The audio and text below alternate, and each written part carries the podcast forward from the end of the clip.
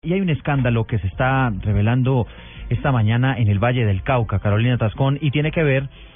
con un periodista que está reconociendo que ha incurrido en actividades delincuenciales, incluso, incluso amenazas con algunos colegas periodistas allí en el Valle del Cauca, enredos además con el narcotráfico. Carolina Tascón.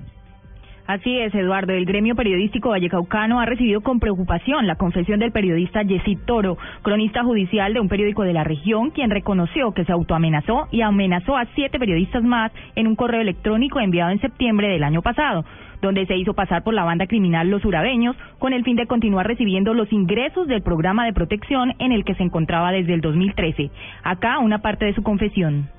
sintiendo que no puedo más con este peso, con esta carga moral, yo he decidido presentarme ante un abogado, he decidido decirles públicamente que les pido que por favor me perdonen de todo corazón por esta situación y me quiero poner a disposición de la Fiscalía General de la Nación